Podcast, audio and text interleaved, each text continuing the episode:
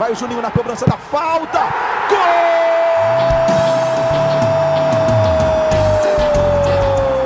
Está entrando no ar o podcast. Sabe de quem? Do Vasco!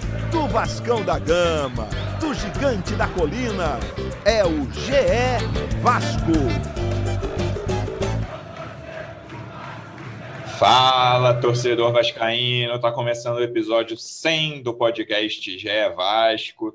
Eu sou o Luciano Melo, a gente esperava fazer um episódio 100 numa circunstância muito melhor e muito mais agradável para o torcedor vascaíno, mas a coisa está complicada. Espero que não, não haja um episódio pior ainda nos próximos, nos próximos 10 dias aí, um episódio de rebaixamento, pode ser que aconteça depois desse fim de semana, o empate que o Bahia arrumou contra o Atlético Mineiro fora de casa, a derrota do, do Vasco para o Inter em casa. Para falar disso, do que vem por aí, das mudanças, estou recebendo aqui um setorista de Vasco do GE. Como é que você está, Marcelo Baltar? Seja bem-vindo. Fala, Luciano, tudo bem? É, vamos falar um pouquinho sobre esse jogo que, que realmente o resultado foi muito ruim. Eu diria que é mais que a atuação. A atuação não foi boa, não, mas, mas o resultado foi muito ruim.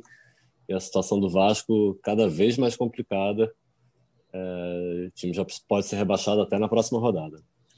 É, cara, eu achei mais uma atuação bem ruim, assim. É, o Vasco tem acontecido com frequência de ser quase atropelado no início dos jogos. Aconteceu mais uma vez ali, até a parada técnica, mais ou menos 24, 25 do primeiro tempo.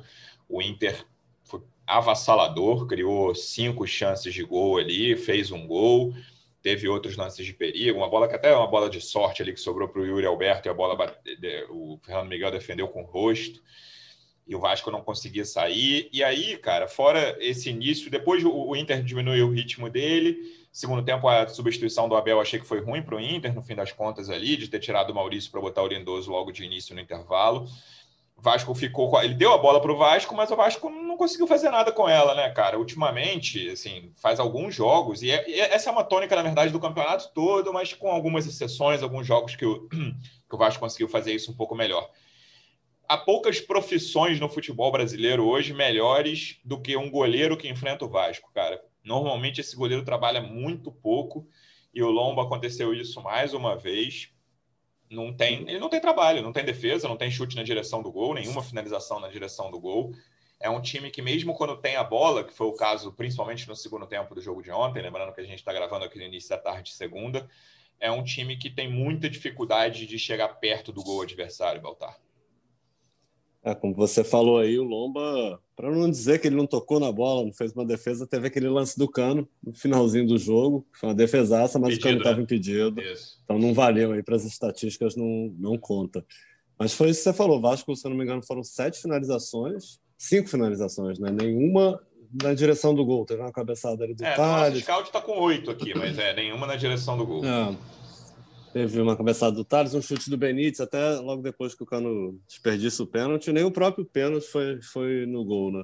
Isso. Acho que você resumiu muito bem. Os 20 primeiros minutos do Vasco foram assustadores.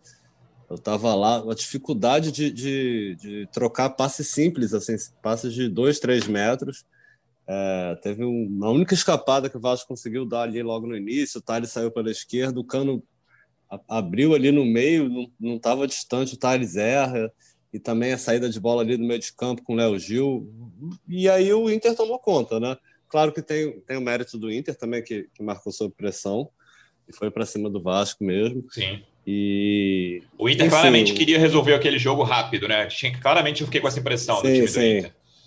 Sim, e aí tem, tem a questão que, que, o Vasco reclama muito, que o gol abalou os jogadores, enfim, mas o Vasco já vinha fazendo uma, mesmo com 10 minutos de jogo, o Vasco já vinha fazendo uma partida muito ruim ali no início. Então, cara, vamos, e... vamos entrar nessa questão aí do, do VAR. É, vamos, tem bastante coisa para falar disso. Eu achei que o, o, psicológico do time ficou mais abalado no, no intervalo ali, porque claramente eles voltam no intervalo sabendo da história que a, que a linha não funcionou no gol do Dourado, né? tanto que na hora, você vê que no, no, a hora que a bola entra, não tem muita reclamação de jogador do Vasco pedindo impedimento, né? E aí tem, mas aí começa aquela novela de acho que foram quatro minutos e pouco sem de jogo paralisado, sem, sem dar o reinício. E aí, no intervalo, claramente isso mexe com a cabeça dos caras também. Claro que tomar o gol cedo, como, o Vasco tem, como tem acontecido com frequência, aconteceu com Fortaleza também, é ruim para o time, mexe com a cabeça do time, mas o time já vinha sendo atropelado ali pelo Inter. E aí, no intervalo, tem essa questão psicológica quando eles descobrem que a linha não funcionou, né? Sim, não, concordo totalmente contigo. É, na hora do gol, eu estava lá, também fiquei meio sem entender, porque a demora achei que fosse, fosse o VAR ali, analisando, botando a linha. Eu também, é, e, enfim, aí surgiu a informação até do, do Edson Viana na televisão. Isso. E aí, na, na saída para o intervalo, eu vi que o Castan já vai conversar com o árbitro, fica questionando, mas num clima ainda tranquilo, assim, questionando a, a decisão. Mas já na entrada do vestiário, o clima esquentou. Aí o, aí o, Alexandre Pássaro foi em cima, o Luxemburgo, o Antônio Melo, que é preparador físico, a polícia precisou entrar ali no meio para dar uma protegida. E aí, na volta, do, eu até estava lá nas cabines, onde a gente acompanha, eu até desci para tentar ver o que estava rolando ali.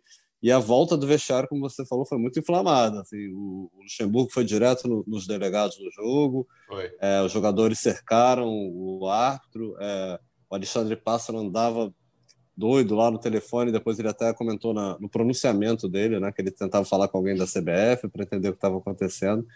Então, então, com certeza, a volta do intervalo foi, foi mais inflamada. E aí foi o que, que você falou, o Vasco teve a bola.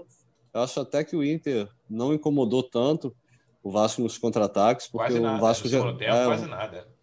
É, geralmente quando o Vasco tem a bola, é, tem sofrido, né? Quando sai para o jogo, tem sofrido com esses contra-ataques.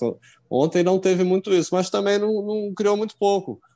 Fez, fez muito pouco, teve, teve ali um chute do Carlinhos, uma cabeçada do, do Tales, mas nada com muito perigo, um chute do Benítez também. E aí teve o pênalti, né? Que seria, que seria o lance, acho que um lance discutível que a gente vai falar aqui ainda, mas que eu acho que foi a bola do jogo e, e você vê o Cano, né? Eu acho que tem um peso maior. Assim, o Cano que é o cara desse Vasco. É né? muito assim, simbólico, né? O jeito como ele simbólico. foi. Cara, é... se você for ver é, a cobrança, né? Não tô nem falando da, da falta. Eu acho que até a, a, falta ou não falta, que eu não achei pênalti, já para deixar a minha opinião. E, e, me parece de um jogador sem confiança, né? Ele vê que ele tá na, na cara do gol ali e sabe, tem um contato por trás ali muito leve, que eu acho que não derruba ele, ele não consegue pegar na bola direito, já acho um jogador sem confiança, cara. E na hora que ele tá correndo, pode perceber, né? O, o Inter foi eliminado tanto da Copa do Brasil quanto da Libertadores em, em disputas de pênalti, né? Boca Juniors e América Mineiro. O Lomba não é um bom pegador de pênalti. Você olha a câmera de trás, a câmera atrás do cano, a câmera que tá lá no gol defendido pelo Fernando Miguel, cara, quando ele está correndo, o Lomba já foi muito para o canto. É um goleiro que tem esse costume de sair antes, assim. É porque o, o Cano tem a cobrança de pênalti dele é uma cobrança olhando para baixo, né? Então ele não, ele não vai olhando para o goleiro. O Lomba, assim, um, um passo e meio antes do Cano chegar na bola, o, o Lomba já foi para direita do Lomba, esquerda do Cano, né? E aí, uhum. cara, era, era, um, era, uma cobrança muito simples se fosse um jogador que vai olhando para a bola. Era só rolar do outro lado, sabe? Aí ele bate naquele canto e tenta tirar muito. Ele, ele já tenta tirar muito porque ele está de cabeça baixa, então assim, é uma cobrança que ele. É a cobrança típica dele, tentando tirar bastante do goleiro, porque ele não olha se o goleiro vai pular naquele lado ou não, e uhum. a bola vai para fora, né? Mas eu acho que até os dois lances, a combinação dele na, no lance do pênalti, no, no, do lance com o Cuesta e na cobrança, são de um jogador sem confiança mostra um jogador sem confiança e o jogador que foi é, né, o trem pagador do time do Vasco esse ano. É, eu acho que não só o Cano, como o time do Vasco inteiro, né? Tá muito sem confiança e. Totalmente. E foi, foi simbólico. Ele perder aquele pênalti, acho que o Vasco desmoronou. Tem até o segundo gol do Inter, que, que já viralizou aí na internet. Que todo mundo para ali, né? O Benítez erra, o Léo Gil para, o Carlinhos para. É, foi um retrato de um time, na minha opinião, assim, rebaixado. Tá? A gente no último episódio já falou aqui do, do, das declarações do Castan, e ontem o Vasco, no final do jogo, após essa cobrança aí, é o retrato de um time que, que, que vai ser rebaixado. É, o Vasco vai ter que tirar alguma força aí de algum lugar. Até, até perguntei para o Luxemburgo como fazer esse, esse, time voltar a ter confiança, né? levantar a cabeça nesses dois jogos finais. E não sei o que ele vai fazer. Eu acho que, que é claro que ninguém fala isso, mas até ele está tá meio desanimado, não, não, consegue encontrar um time, né? O Vasco tem muitas mudanças de um jogo para o outro. É, não estou dizendo que ele está errado, porque está procurando, está tentando fazer alguma coisa, mas mas está claro que, que ele não está satisfeito, ninguém está satisfeito com as atuações do Vasco e, com, e as opções não estão dando resultado. Sem dúvida, essa questão do, do, meio de campo acho que é a principal hoje, né, cara? Como o Vasco não consegue encontrar uma escalação e todo mundo que entra joga mal. o Léo Gil já foi o jogador, né, que no jogo contra o Flamengo ficou muito claro que ele não conseguiu acompanhar fisicamente.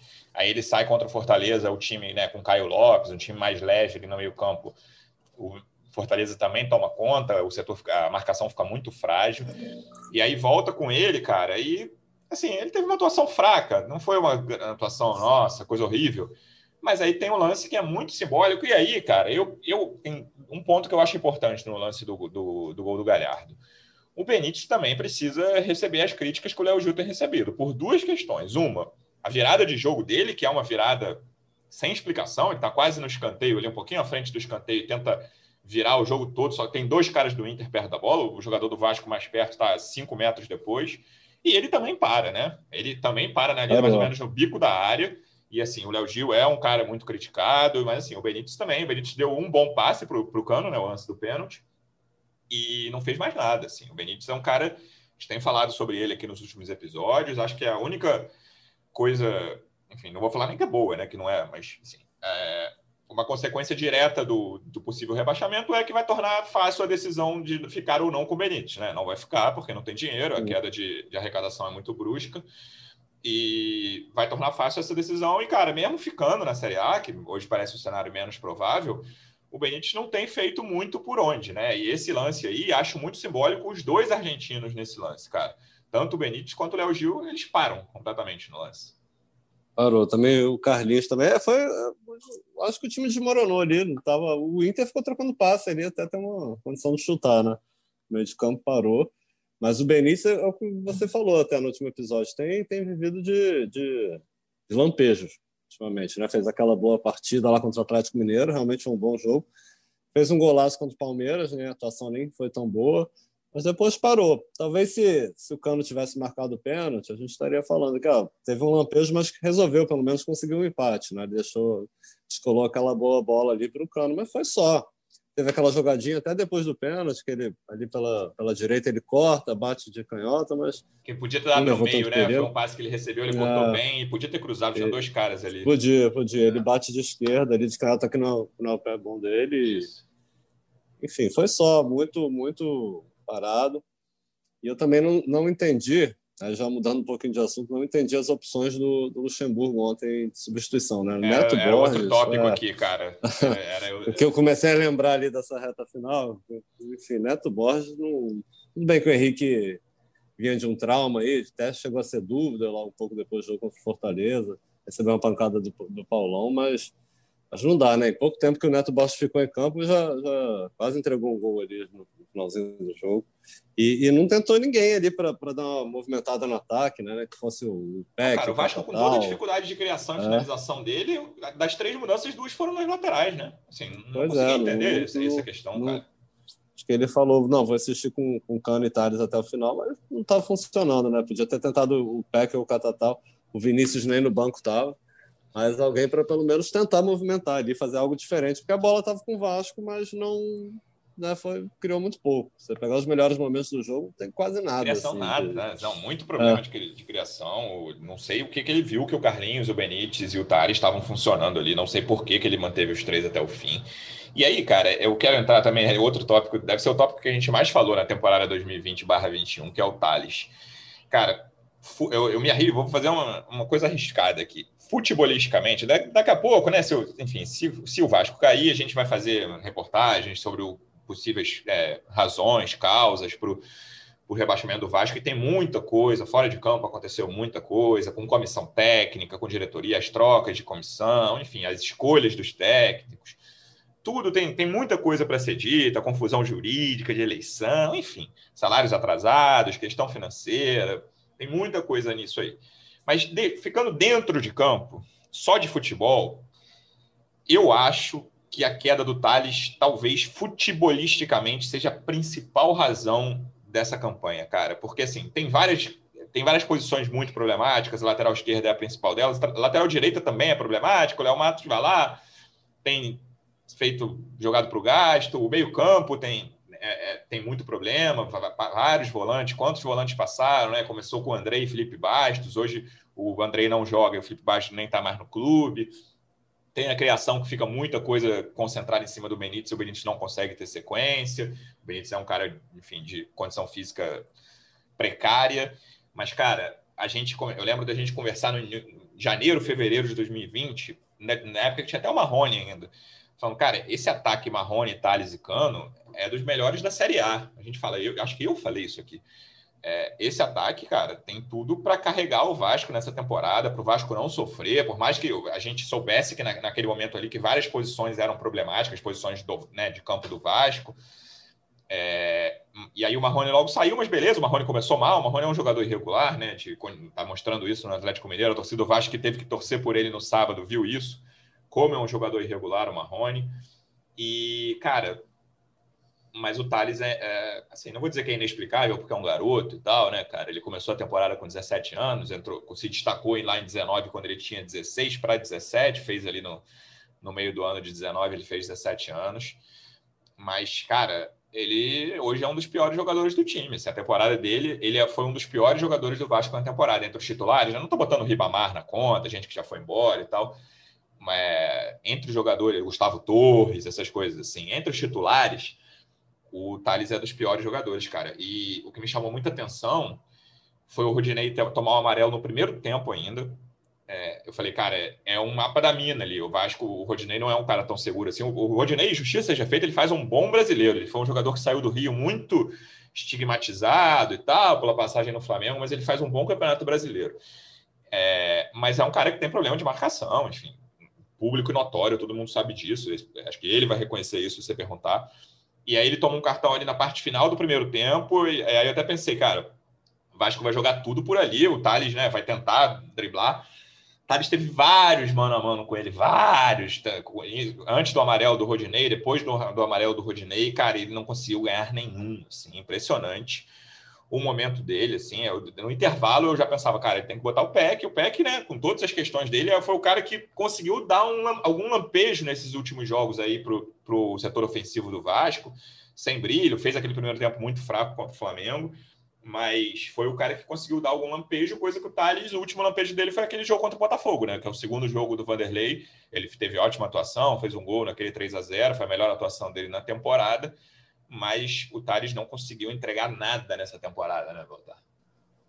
Ah, você falou aí do, do, da avaliação, até aquilo que a gente fez no podcast, que o Vasco tinha um dos melhores ataques, com Marrone, Thales e Cano.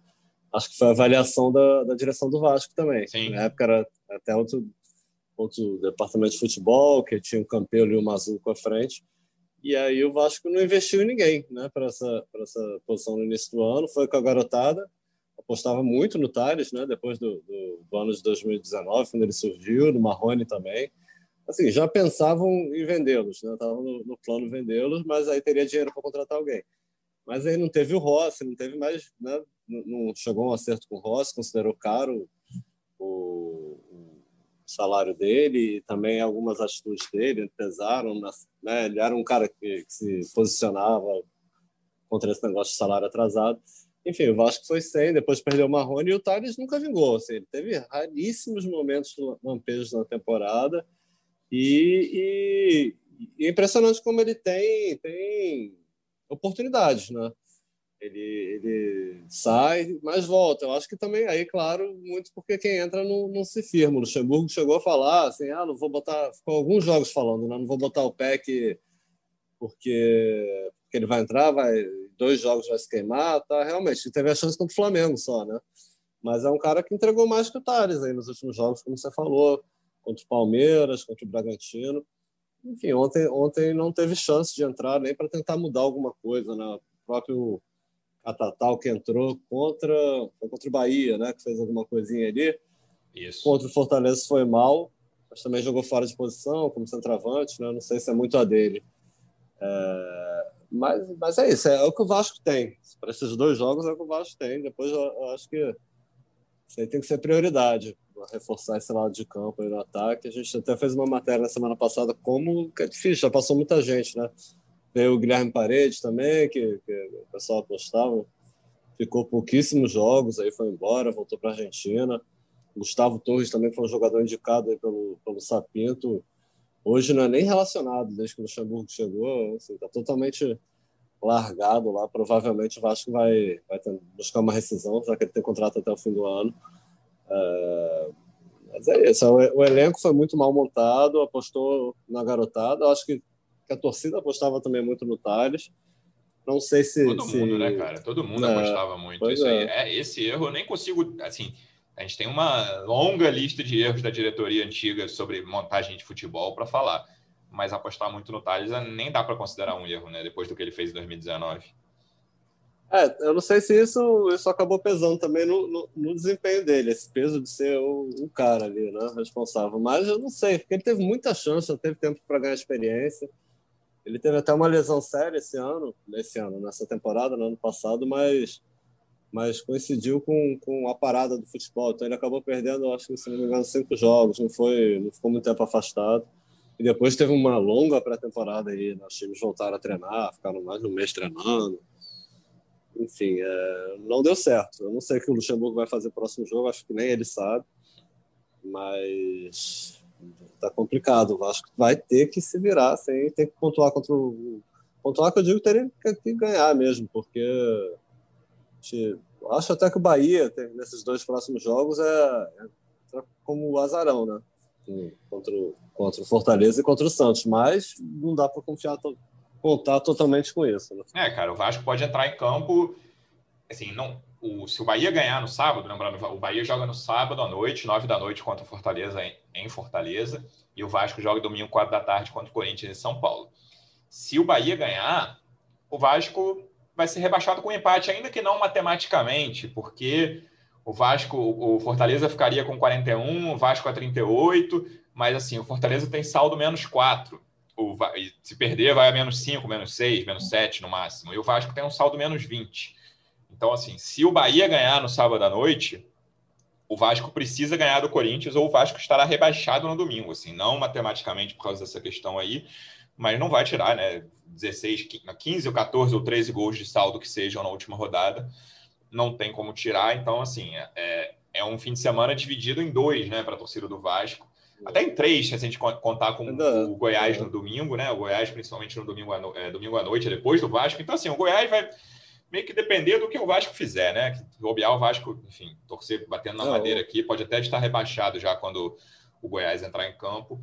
Mas. E aí o Goiás também, cara, é, me preocupa menos, porque assim, o Goiás, o Vasco precisa ganhar do Goiás. Mesmo se der tudo errado, se o Vasco perder do, do Corinthians e o Goiás ganhar do Bragantino, se o Vasco ganhar do Goiás, o Vasco termina na frente do Goiás. Entendeu? A questão Acho é a questão do, a questão do Goiás era saber como que ia chegar no último jogo, né? Já rebaixado ou é. Ou seja, isso já está descartado, praticamente, né? É, é isso. Assim, é. A não ser que todo mundo ganhe, é. É, o pode a única chance, verdade, a única chance de o Goiás chegar rebaixado é o Goiás perder para o Bragantino e Bahia e Vasco ganharem de Fortaleza e e Corinthians, a torcida, ou seja, nesse caso a torcida do Vasco nem quer que o Goiás chegue rebaixado, porque o ba... significaria uma vitória do Bahia, né? Coisa que hoje é. é. muito ruim para o Vasco pensar nessa hipótese. Então, a melhor, melhor cenário aí certamente é a derrota do Bahia, derrota do Goiás e vitória do Vasco. Não é. O, Goiás já chega rebaixado se um dos dois ganhar, verdade. Se o Vasco for a 40 o, e o Goiás perdeu, o Goiás está rebaixado. Então, existe uma hipótese aí, né, que seria o melhor dos mundos para a torcida do Vasco. Começar a última rodada, o Vasco com 40 pontos, Bahia com 38 e Goiás com 36. Goiás já rebaixado, então só é, precisaria é, ganhar é o... do melhor dos mundos, né? E não, e não são resultados improváveis, não. O improvável, o improvável Vasco, é o Vasco, né? É, pois é, esse é o negócio. Longa freguesia com o Corinthians, a gente sempre fala aqui. O Vasco, quando tá bem, o Corinthians está mal. Tudo bem que nesse século foi difícil, ao mesmo tempo o Vasco tá bem, o Corinthians está mal. Já aconteceu né, ali 2007, que o Vasco fazia um bom campeonato e o, e o, e o Vasco rebaixou o Corinthians, né? Lembrando disso, que o Corinthians, daquele 1 a 0 do Vasco, Allan Kardec no Pacaembu, na penúltima rodada em 2007, praticamente rebaixou o Corinthians, precisava, precisava de um milagre na, na rodada final que não veio. E aí, eu tenho eu penso nessa escalação de domingo, Baltar. Eu tenho muita dúvida do que, que o Vanderlei vai fazer. Você mesmo falou aí, cara, que eu nem sei se o Luxemburgo sabe. Eu também acho que ele não sabe, se tivesse que dar um palpite agora. Tenho muita dúvida do que ele vai fazer, cara, nesse desse meio para frente aí. Não sei. É, primeiro tem que ver quem vai jogar ali do, né, entre Marcelo Alves, Castanho e Ricardo. Ele só vai jogar, só dois entram em campo. As laterais devem ser Léo Matos e, e Henrique. Agora do meio para frente tenho muita dúvida. O que, que você acha?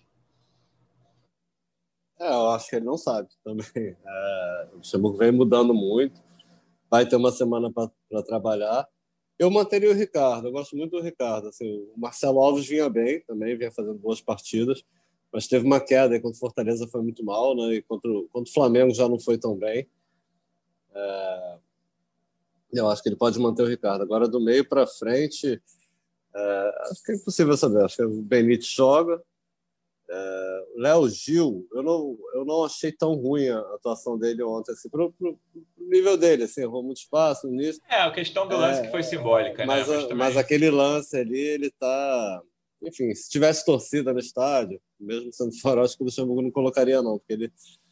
Mas o, o Caio Lopes, que foi o jogador que ele apostou contra Fortaleza, a novidade dele, tudo não ficou nem no banco ontem, né? Então você vê que, que eu acho que ele não sabe. Eu, eu falando aqui minha opinião, eu tentaria o Andrei ali de segundo volante.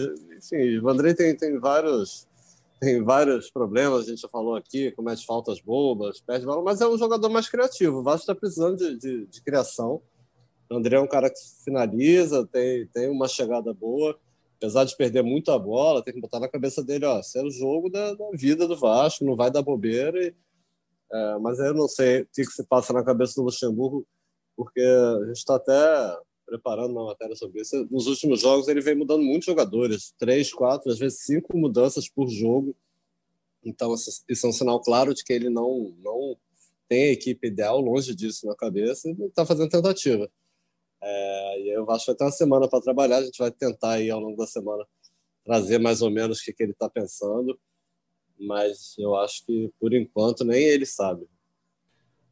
É, cara, eu tenho uma coisa que o Fred Gomes falou aqui, outro setorista de Vasco, no último episódio, que a gente ficou até surpreso, mas que vendo hoje, do jeito que está o meio campo, eu não acho que seria uma opção ruim, não. Eu acho difícil que o Luxemburgo faça, que é voltar com o Marco Júnior, cara, assim. Até Bruno Gomes, Andrei e Marco Júnior juntos, sabe? Tentando dar um pouco mais de, de segurança ali para frente da defesa, que é uma área muito vulnerável do, do time do Vasco. Assim, os, os, os, times adversários chegam com muito espaço e com muita facilidade ali.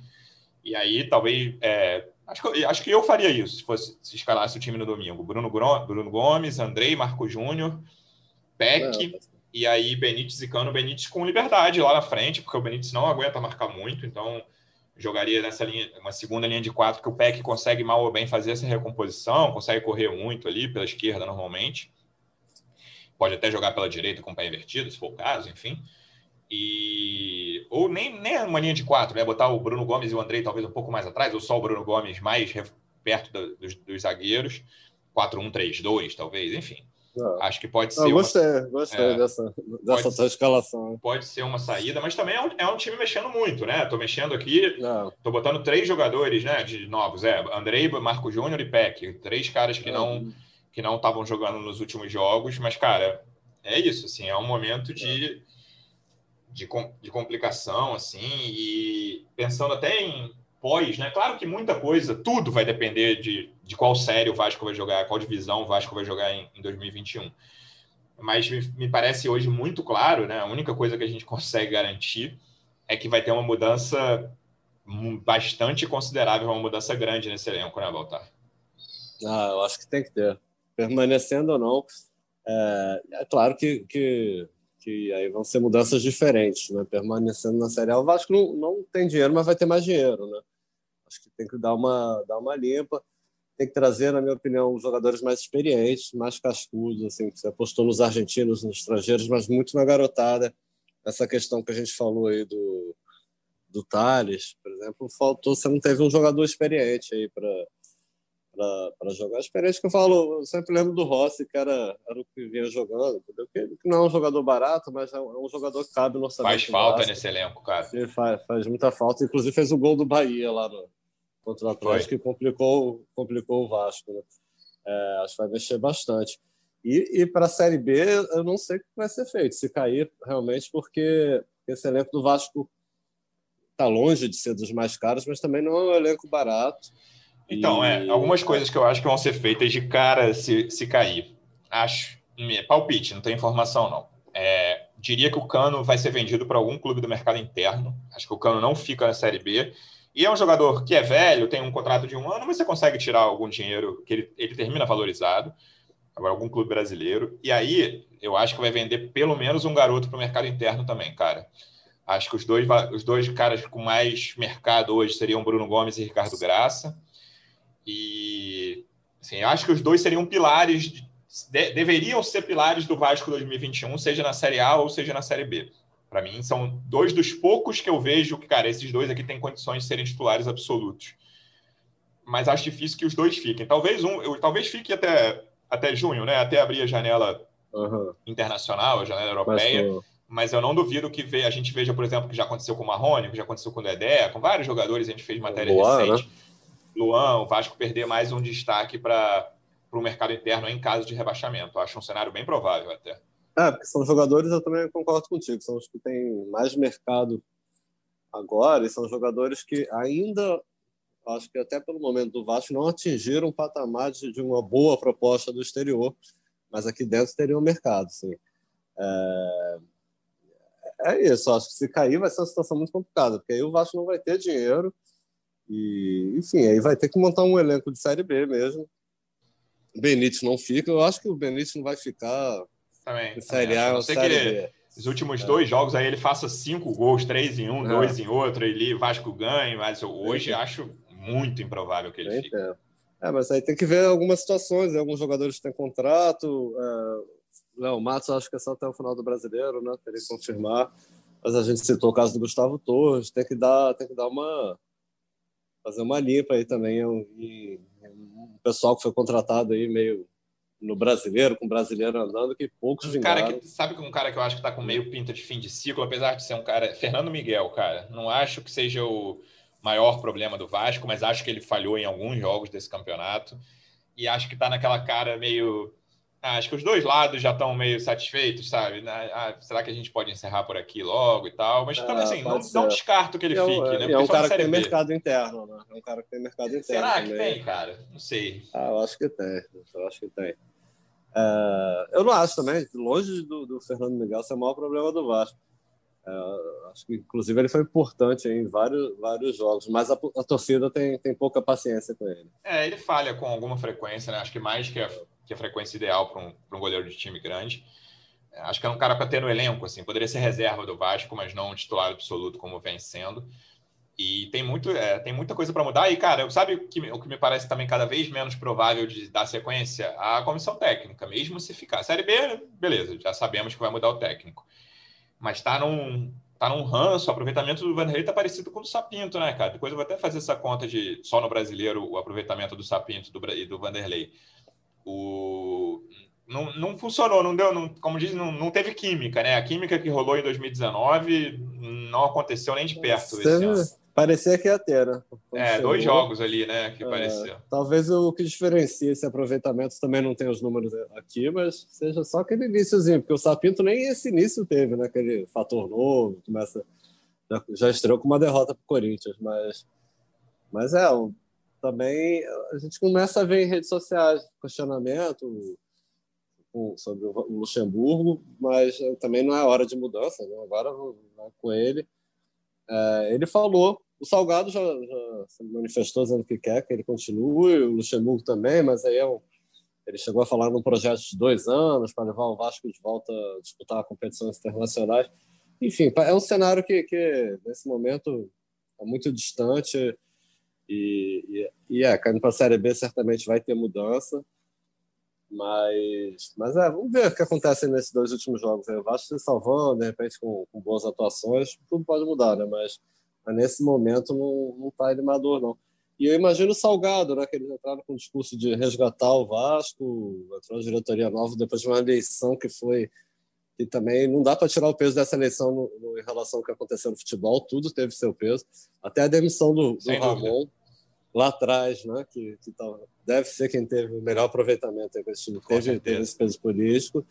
E, e, depois de uma eleição tão desgastante e longa, né, um processo eleitoral tão longo como esse, ele é, é, praticamente vai, vai, atrapalhar demais a gestão dele, né? Porque são um ou dois anos perdidos aí, enfim, esse, esse resgate é o dinheiro que vai entrar é muito menor, vai ser muito difícil. Eu acho que a torcida do Vasco não tem mais aquela paciência de ah, vamos acompanhar o time, Série B, tá? Já, já não vai ter mais aquela. É, o primeiro rebaixamento o time, né? é, é, né, é campanha, isso não só no Vasco, né? O segundo, agora, o terceiro já foi bem melancólico, assim, até a torcida compareceu e tal, mas muito jogo vazio ali em São Januário, lembro disso perfeitamente, jogos à noite ali que não tiveram grande público, a torcida estava cansada e, enfim, quarto rebaixamento, inicialmente até sem torcida, né? Todos os clubes sem torcida, mas a, a mobilização é muito menor. E aí, vamos, vamos vou entrar nesse, nessa reclamação de arbitragem, cara. É, acho até que nosso ouvinte não vai ficar muito feliz, mas eu acho esse, assim, eu fico abismado com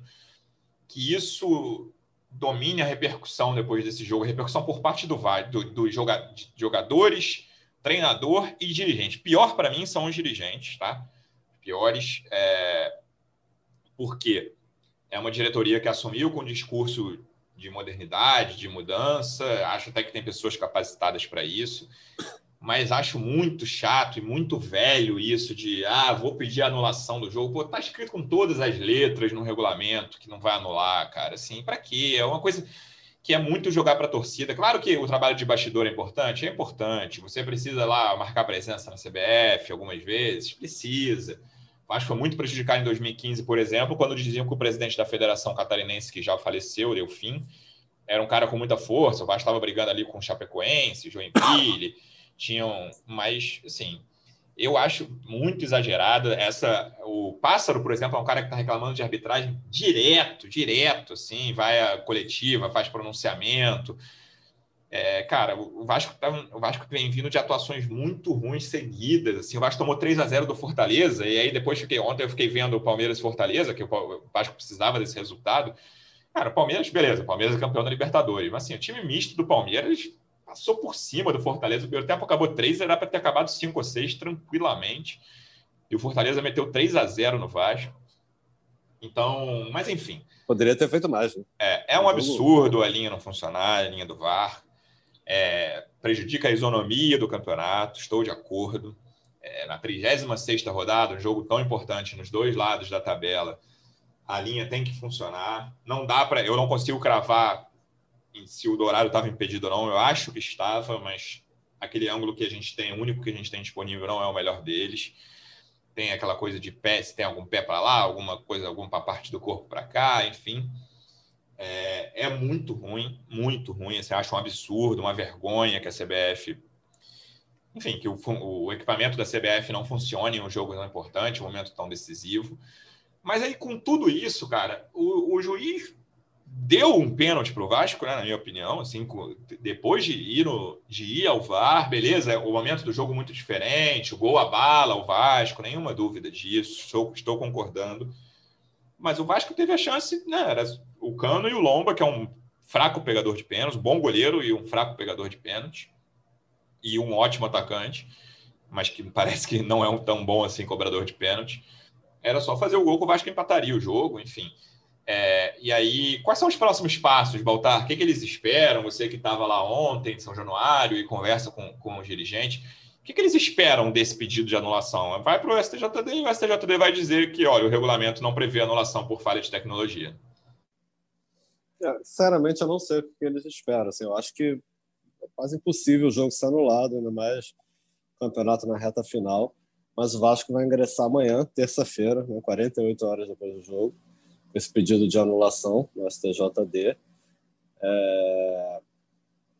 Vamos ver, eu acho tá lá, como você falou, no regulamento que, que falha de tecnologia, não não não pode causar, não anula, anula nenhum jogo. Então é muito, muito difícil. Eu concordo com tudo que você falou. Assim, o Vasco reclama muito. É, teve pronunciamentos do Pássaro depois do jogo contra o Bragantino. Realmente teve uma falta ali no André. Tem, tem lances discutíveis, mas foi uma goleada de 4 a 1 o Vasco jogou muito mal aquele jogo. É, teve o lance contra o Bahia também, o lance do, do Gregory, enfim. Mas o Vasco tem, tem, tem se manifestado muito contra a arbitragem, foi na CBF. É, a CBF, inclusive, reconheceu esse lance do, do Gregory nessa falta no Benítez, mas enfim. É, concordo contigo que é um absurdo, assim, em qualquer jogo, né? Mas o negócio não está funcionando.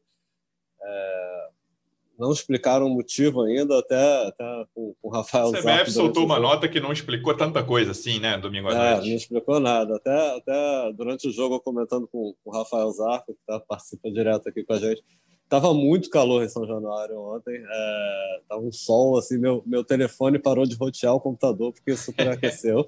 então não duvido que tenha afetado o VAR. Quem, quem conhece a arquibancada de São Januário em dia de sol, quatro da tarde, cara, é Nossa, verão tava... do. Olha, aí, janeiro, dezembro, cara, nossa, é um dos lugares tava... mais quentes do Rio. É, não, e a gente com máscara, né? Então, que parece uma sauna. Foi, foi o segundo jogo que eu mais passei calor na minha vida, o outro foi no Carioca do ano passado.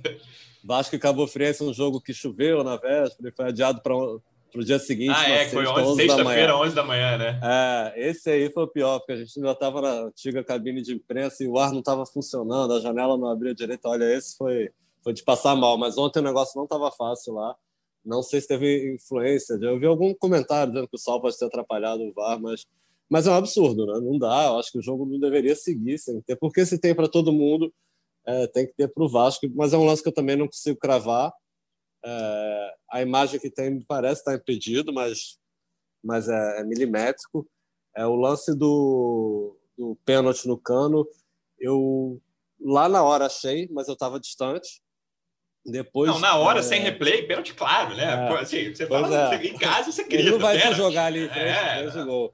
Mas depois eu revi o lance, olha, eu vi dez vezes assim, não consegui ver pênalti. Aí tem um outro ângulo ali que parece que, que o Cuesta dá um toquinho no pé dele, no pé de apoio, mas aí não sei se é. Enfim, é um lance muito discutível. Eu mas... acho que a explicação dele é. para dar o pênalti depois de ver o vídeo não era nem no pé, era que, tipo, a parte meio barriga, meio cintura do Cuesta não. atrapalhou a parte meio cintura, meio bunda do cano, assim, sabe? É, Acho que foi, a explicação dele foi vem, essa, quando ele, quando ele saiu do monitor. câmera lenta, né? É. Mas eu acho que não foi, eu acho que não foi pé. É, eu, eu não sei também, achei um lance bem, bem, como te falei, na hora achei, depois vendo o replay não achei. Aí tem um ângulo ali que parece, enfim, esses lances discutíveis. Mas, mas é isso, eu acho que muito dificilmente esse jogo vai ser anulado, vai ter um, sei, vai acabar morrendo, mas o Vasco vai, vai até o fim. A pressão que vai até o fim. Não sei também, além de, de, de tudo, para pressionar um pouco a arbitragem, porque o Vasco realmente vem sendo, não diria prejudicado, mas vem tendo problemas aí com, com muitos, muitos, questionamentos com, com, a arbitragem recentemente. É, e, e, teve essa situação aí que, que, a própria CBF admitiu um erro, tá no lance contra o Gregory, tá? Na falta, para deixar claro, né, na falta do Benítez no jogo contra o, contra o Bahia, no 0 a 0 Então o Vasco tem, vem se sentindo prejudicado, o Salgado se manifestou, é, alguns vices no Twitter também, vice-presidente no Twitter, tem o Passo, o Luxemburgo ontem pouco quis falar sobre o jogo, preferiu ficar na, na arbitragem. Então, vamos ver o que vai dar esse assunto aí. Isso é no meio do carnaval, né? O carnaval sem folia, mas mas está animando o carnaval aí. Né? Esse assunto. É isso, cara. Vamos voltar na segunda que vem. Esperamos que com mais com chance, esperamos que depois de uma vitória, então, torcer para, pelo menos, se não acabar, interromper essa freguesia para o Corinthians, vai conseguir uma vitória em Itaquera. Torcemos por isso e voltaremos na segunda. Baltar, obrigado pela sua presença, amigo. Até semana que vem. Valeu, Luciano. Até a próxima. Valeu, galera. Torcedor Vascaíno, obrigado pela audiência. Até semana que vem. Um abraço.